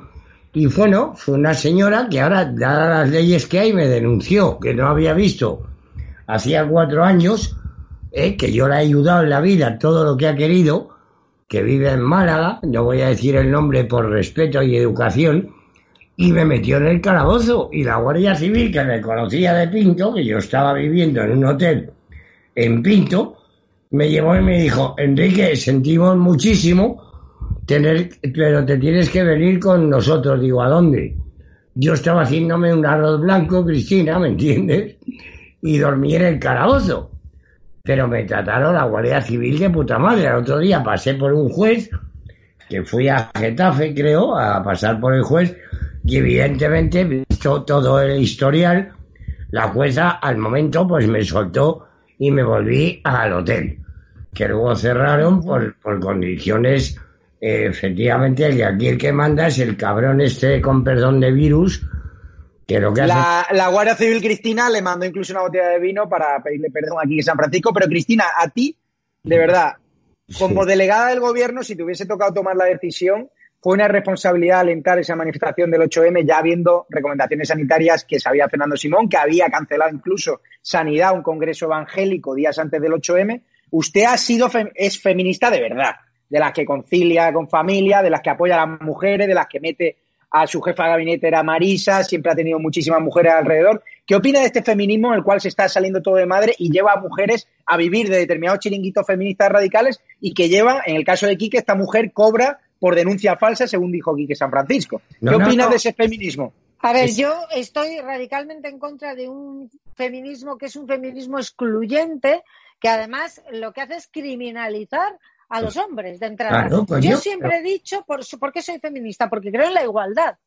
Porque creo en la igualdad, pero el feminismo y la igualdad es cosa de mujeres y de hombres. O sea, yo no creo que las mujeres seamos mejores que los hombres. Hay mujeres que, son mejores que los hombres y hay hombres que sois mejores que mujeres. O sea, es que el, la cuestión de la igualdad no puede ser un tema de confrontación. Y hay cierto feminismo, que es un feminismo excluyente, que además lo que hace es excluir a todas aquellas, ya no digo a los hombres, sino a todas aquellas mujeres que, que no participan de ese feminismo excluyente. Entonces, la violencia de género, desgraciadamente, es una realidad que existe. O sea, hay muchísimas mujeres que mueren a manos de sus parejas. Y esto tiene además mucho que ver con un tema de educación y un tema de machismo llevado al extremo. Pero lo que a mí me parece que es una aberración es que ahora mismo la ley ya presupone que todos los hombres son delincuentes en, eh, delincuentes en potencia. ¿A qué me refiero? No solamente el caso de aquí, que yo tengo amigos a quienes les ha ocurrido. O sea, si cualquier mujer denuncia a un hombre por violencia de género, de momento vas detenido y duermes en, la, en, en el calabozo. Al día siguiente ya te sueltan. Pero claro, eso no puede ser así. Eso no puede ser así porque además ese abuso, en los casos en los que realmente no ha habido, pues lo que hace es que muchos otros casos de mujeres que realmente sí son maltratadas por sus parejas quede totalmente desvirtuado y desprestigiado. Pero Cristina, tú cerrarías el, como dice Vox, tú cerrarías el grifo ahora en tiempos de crisis de pandemia, que hace falta dinero para material sanitario, para otras, para emprendedores, para autónomas, ¿Cortarían las ayudas, a, como llama Vox, a esos chiringuitos feministas? A ver, yo cortaría ayudas a cualquier tipo de chiringuito de lo que sea. Pero desde luego lo que no haría, eso sí lo digo, es quitar las ayudas para luchar contra la violencia de género, porque yo he gobernado una comunidad de Madrid y he visto la tragedia y he podido hablar además con mujeres que han sufrido directamente la violencia, mujeres sin recursos que verdaderamente necesitan eh, que, que las administraciones las ayuden porque tienen hijos, porque son mujeres que están siendo maltratadas de manera sistemática. Entonces, yo creo que ahí las administraciones sí tenemos la responsabilidad de ayudar a esas mujeres. Ahora, yo desde luego los chiringuitos, pero me da igual que sean chiringuitos de este tipo como de cualquier otro. Y de hecho, cuando tuve el honor y el privilegio de poder gobernar, redujimos mucho eh, el dinero destinado a, a muchas, muchas cosas. Y también te digo que creo que por parte de las administraciones hay muchísimos sitios de donde se puede recortar, empezando por recortar, por recortar las dietas de los diputados, que ya les hace falta tener mucha vergüenza haber estado cobrando dietas por desplazamiento cuando estaban todos metidos en su casa durante el confinamiento. Solamente una cosa más que tú me lo has preguntado con respecto a la manifestación del, del 8N. A ver, a mí me parece que cuando llegue el momento de pedir responsabilidades, eso será algo que verdaderamente los jueces van a tener que tener en cuenta, porque ahora estamos viendo documentos y pruebas ineludibles de que el gobierno sabía con antelación que el coronavirus no solamente estaba ya en España, sino que cualquier reunión de masas Iba a ser un caos. Iba a provocar efectivamente un contagio desmesurado. Y a todas esas personas que dicen sí, pero es que no fue solo el, el 8M, es que fueron los partidos de fútbol, es que fue lo de Vista Alegre, sí, también. Es que había que haberlo prohibido todo, pero con una diferencia, que desde el gobierno no se alentaba a la gente a ir a Vista Alegre, desde el gobierno no se alentaba y se decía a los ciudadanos que tenían que ir obligatoriamente a los partidos de fútbol, pero sí se alentaba a las mujeres a ir a la manifestación del 8M y además se, se decía, recordaréis, ese lema de que es una cuestión de vida o muerte. Y ya hemos visto, desgraciadamente, que para muchas mujeres que han muerto y hombres que han muerto de coronavirus, sí era una cuestión. Para, para cerrar este tema y para que, que Quique lo entienda los espectadores también, al final el delegado del gobierno, aquí el señor Franco hizo lo que le dijo Pedro Sánchez que hiciese, anteponer la bandera electoral y la ideología de género a la salud de las mujeres. Es decir, esa decisión no la tomó el señor Franco. Supongo que hubo una llamada de Moncloa, ¿no? ¿Usted tenía criterio independiente respecto al gobierno de Rajoy o no? ¿Me la preguntas a mí? No, me refiero, ¿usted cree que hubo una llamada de Moncloa que esa decisión no la toma el señor Franco, sino que la toma el señor Sánchez? Bueno, a ver, con respecto a mí, yo jamás, o sea, y de hecho ya he dicho que durante mi mandato hubo 11.800 manifestaciones. Solamente se prohibieron manifestaciones en un momentos muy concretos cuando, como dice la Constitución y la Ley de Derecho de Reunión, existen razones fundadas de alteración del orden público con peligro para bienes o personas y siempre además dando una alternativa porque el derecho es un derecho constitucionalmente. Es verdad que ahora estamos en unas circunstancias especiales y probablemente el, riesgo sanitario de propagación hubieran permitido y hubieran aconsejado que esa manifestación no se celebrara. No sé, es tanto prohibirla, sino... Pero esa decisión de Moncloa... Esa decisión fue de Moncloa o de Franco. absolutamente convencida de que esto es una decisión que viene directamente de presidencia del gobierno. Como estoy absolutamente convencida de que esas palabras del doctor Simón ah, diciendo ah. Eh, que él oh. a sus hijos les diría que si querían ir que fueran, creo que él en ese momento actuó con muchísima irresponsabilidad, porque él, que es un profesional y es una persona que se dedica a eso, tenía que saber y, probablemente sabía en ese momento que, desde luego no era nada aconsejable acudir a ningún, a de hecho, Cristina, acontecimiento de masas. Hay que, hay que dejarlo claro, Quique, se cancelaron, o sea, se, se, permitieron partidos de fútbol, bolos de la Pantoja y tal, porque estaba el 8M y se permitió el Congreso de Vox porque estaba el 8M. Sí, yo, yo, yo, yo voy a ser mucho... Se habría anulado todo, eso está Voy a ser mucho más cruel que Cristina. Yo creo que lo que hizo este señor fue mandar a enfermarse a nuestras mujeres. Y digo nuestras que suena como si fueran nuestras, como un objeto, Dios me libre y luego, por otro lado, tenemos un país que ahora está dando una imagen al exterior de que somos eh, gente de violencia de género. Eso es incierto. Yo, por ejemplo, te puedo dar datos con todas las mujeres que he tenido la suerte de vivir. Soy hijo de madre soltera, que no sé, yo cuando iba de pequeño, por ejemplo, a las pensiones con mi madre, como no tenía el libro de familia con Franco, Cristina, nos teníamos que ir a dormir mi madre y yo a la calle.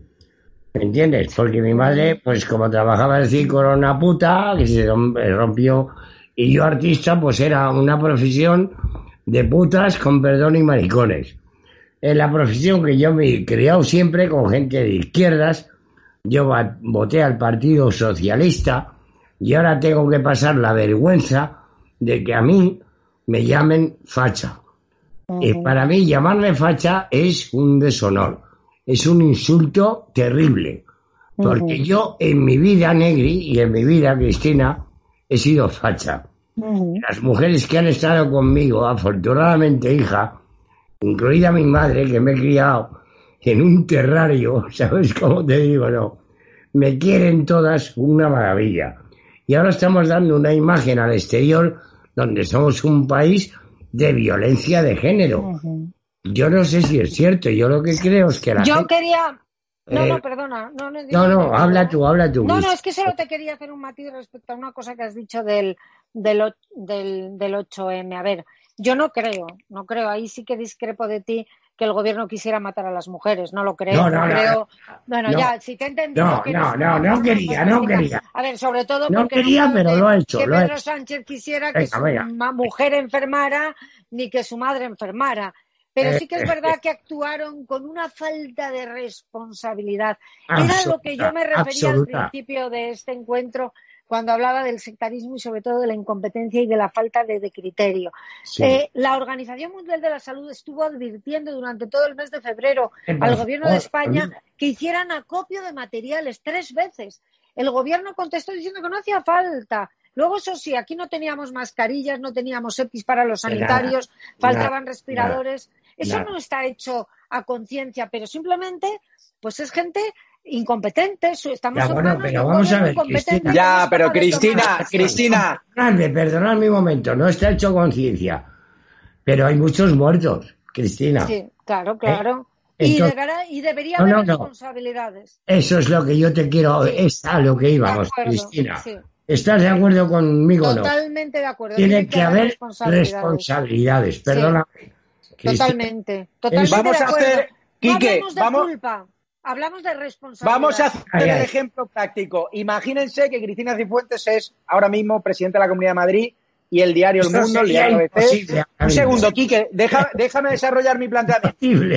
Imagínese que le hemos pillado a los periodistas que ha contratado empresas offshore, que ha contratado empresas eróticas para traer material sanitario falso, que ha contratado empresas chinas donde intermediarios cercanos a ti se han forrado para traer test que no son homologados, que como dijo el presidente del gobierno, sino que son piratas y el gobierno de China te saca los colores. Que tú como presidente de la Comunidad de Madrid dices que hay un informe de una universidad americana, la Johns Hopkins, que dice que la Comunidad de Madrid es líder. ¿Usted ahora dónde estaría? ¿Usted estaría en España o ya se habría refugiado para que no la matasen? No, no, no, no, no. Yo estaría, ya me hubieran metido dentro de un agujero que hubieran enterrado en el suelo y yo estaría ahí metida pues, bajo, bajo bloques de granito para no como Juana de Arco, Juana de Arco. O quemada en la pira, efectivamente. Claro, como Juana de Arco. figuradamente o, o, tú, usted cree que la hubiesen matado físicamente? Eh, bueno, yo creo que a mí intentaron acabar conmigo personalmente. Vale, Cristina, ya para cerrar la entrevista, preguntarte, ya muy conciso, ¿quién ha sido la persona del Partido Popular a la que más agradecida está después de su salida a la política por lo bien que se portó con usted? Un nombre y apellido. Es que no es uno, es que son muchísima gente. Sobre todo es gente que. Te dejo decir, te dejo decir tres nombres. No, pero si no es cuestión de tres, es que tendría que dejar mucha gente fuera, pero no puedo darte algún nombre. Pero mira, te voy a dar un nombre y luego te voy a dar dos bloques. Un nombre de una persona muy próxima que se ha portado como un señor conmigo, que siempre, por ejemplo, Pedro Royán, que fue presidente de la Comunidad de Madrid también en sustitución de Ángel Garrido. Yo lo único que lamento es que no hayan contado con él actualmente en el gobierno de la Comunidad de Madrid porque es una cabeza maravillosa. Porque, porque Garrido... el mejor, el mejor alcalde de España. Agarrido está en el. Agarrido y tuyo que no, guarda, que no le guarda mucho cariño, ¿no? yo con Ángel Garrido, que he tenido muchas ¿eh? diferencias.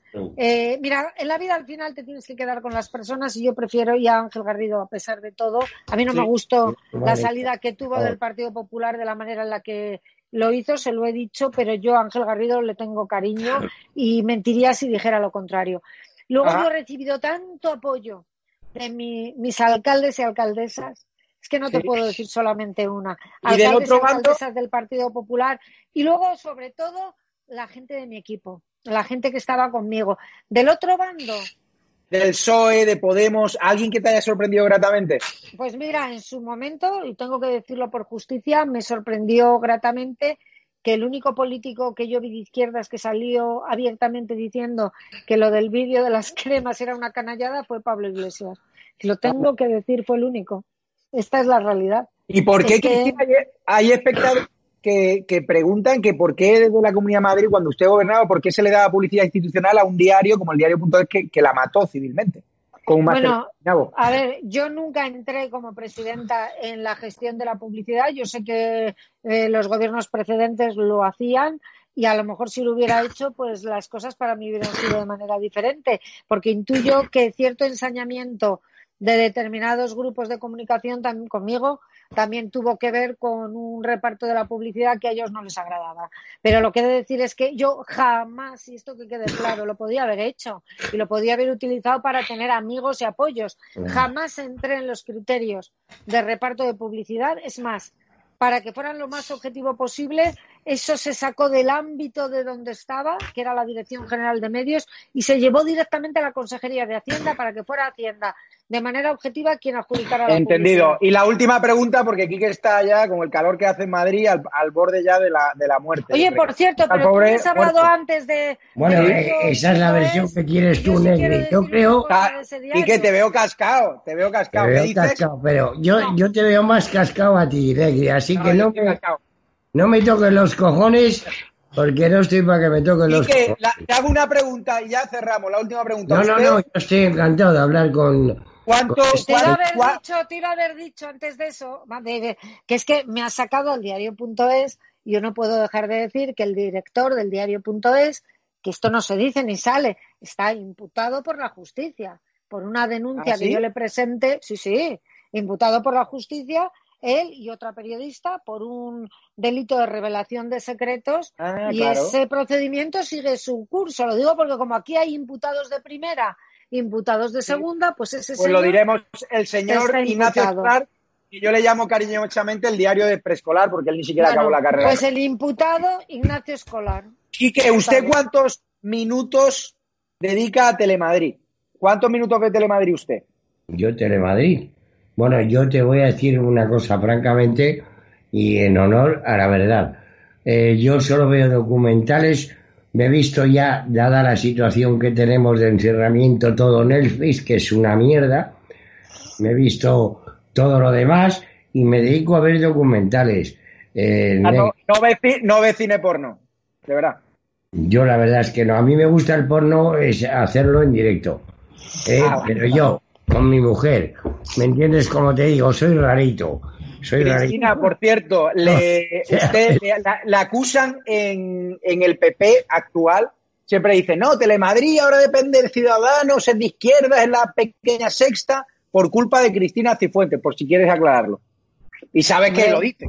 Bueno, no, no lo sabía, no lo sabía y además me sorprende muchísimo que me digas eso porque, porque el PP actual, empezando por su presidenta de la Comunidad de Madrid, era viceconsejera de mi gobierno. Siempre le acusa de, que, de que poner a José Pablo como director general de Telemadrid fue una decisión suya, que este señor era abogado de la Sexta y pues ahora pues, no lleva periodistas constitucionalistas. A ver, Javier, me gustaría saber quién dice eso para poder rebatirle directamente, pero eso es totalmente incierto. O sea, mm, en Telemadrid yo gobernaba en minoría y las decisiones que se tomaron con respecto a Telemadrid básicamente las tomó mm, Ciudadanos junto con el Partido Socialista y con Podemos. Esta es la realidad. Y en cualquier caso, hombre, yo me sorprende que digan eso en el Partido Popular y por qué, si eso es así, no lo han cambiado ellos, que sí tienen mayoría absoluta Ciudadanos y Partido Popular. Es que no te das cuenta que este argumento se cae por su propio peso. O sea, si yo que estaba en minoría, un segundito, que, que ya termino. si yo que estaba en minoría pude eh, hacer un cambio en Telemadrid y ponerlo en manos de la izquierda, ¿por qué ahora el Partido Popular y Ciudadanos, que tienen mayoría absoluta, no lo revierten? Es que es el argumento completamente absurdo. Y, su opinión. y ya termino un segundo. Yo no veo Telemadrid. No veo ni un solo minuto. Yo en televisión lo único que veo, que veo poco, es Mediaset, que es ahora mi casa. Y, Quique, si has terminado Netflix, yo te recomiendo encarecidamente, porque yo estoy enganchado y me encantan las plataformas. dame, dame, Filmin, que es una plataforma española. Ah, sí, es Que tiene unas películas de cerezo, de maravillosas. No lo sé sí, tienes, pero eh, Señor de la Leti, deja de votar. Cine de maravillosos, series maravillosas en versión original, ciclos de cine noir, negro, inglés. Es mucho mejor, es mucho mejor. La mejor plataforma. Cristina, ya por acabar, ah, eh, su opinión, dos frases de la sexta.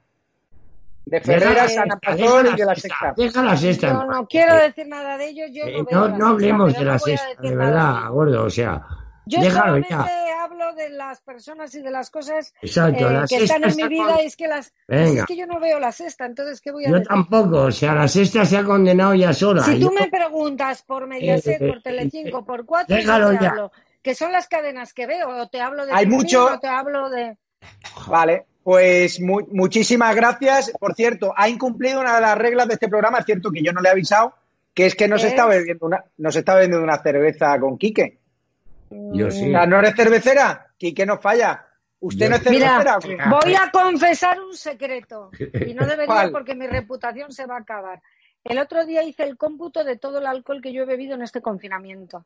¿Cuánto? Y es media cerveza y una copa de vino. O sea, esto es muy triste, ¿eh? Es que mi reputación de, pues persona pues mira, bien se va al, Pues como, como el, Cristina, como el lunes, como el lunes ya nos levantan el confinamiento, el secuestro, pasamos a la fase 1, ya a ver si organizamos la semana que viene o cuando tú puedas. Nos vemos en persona. Me voy a tomar un copazo de champán, pero vamos, del bueno además.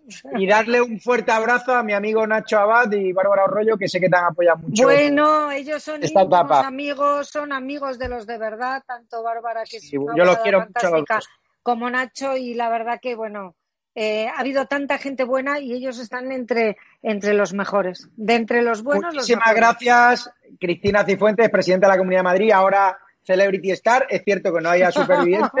y que San Francisco tiene ahora una oferta de superviviente o de gran hermano o de qué, o de confianza ¿Ah, ciega. no, no, no, no, me han, me han llamado para ir al programa este de Salva.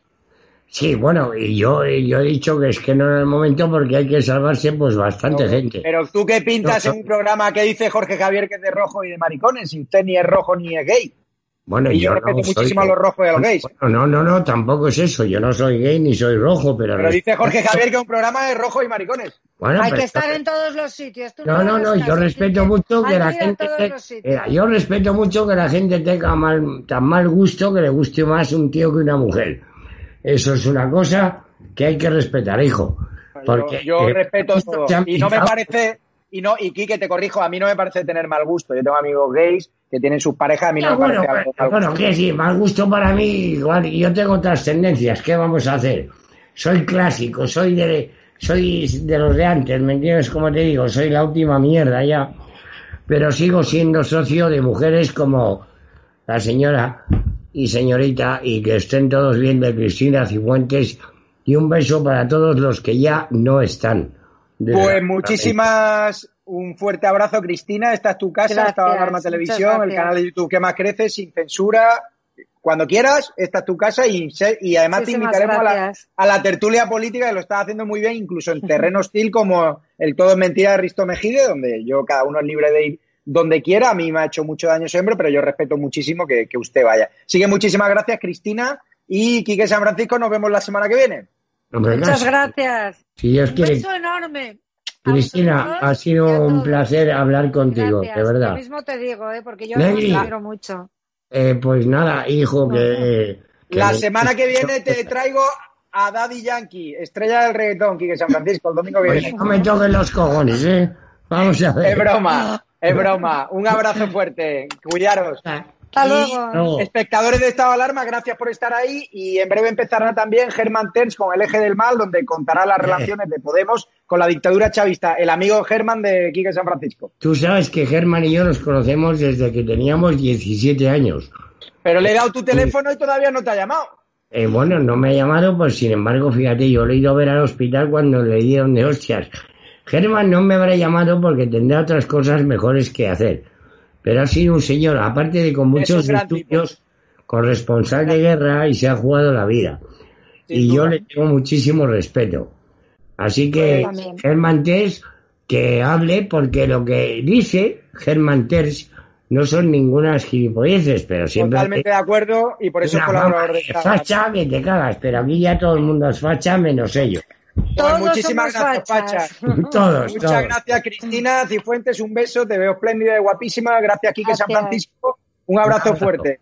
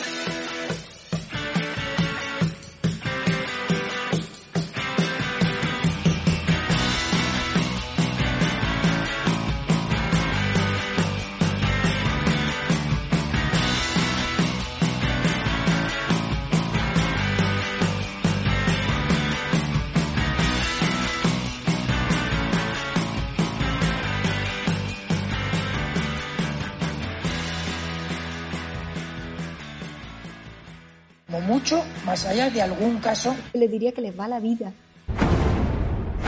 Tenemos un incremento de casos muy significativo. Cada decisión minuto a minuto está siendo la adecuada. No lo puedo explicar. Pueden sentirse protegidos. Esta es la situación que tenemos en la UCI. No conozco el detalle concreto del fármaco. Por referirme a lo que estaba contando. Se tratan de test fiables, homologados. Ya no tiene punto de retorno. La obligación del gobierno es gobernar y gobernar significa decidir. No dormiría por la noche, junto con el 95% de los ciudadanos de este país que tampoco se sentirían tranquilos. Dame los telediarios, uno de los dos telediarios al día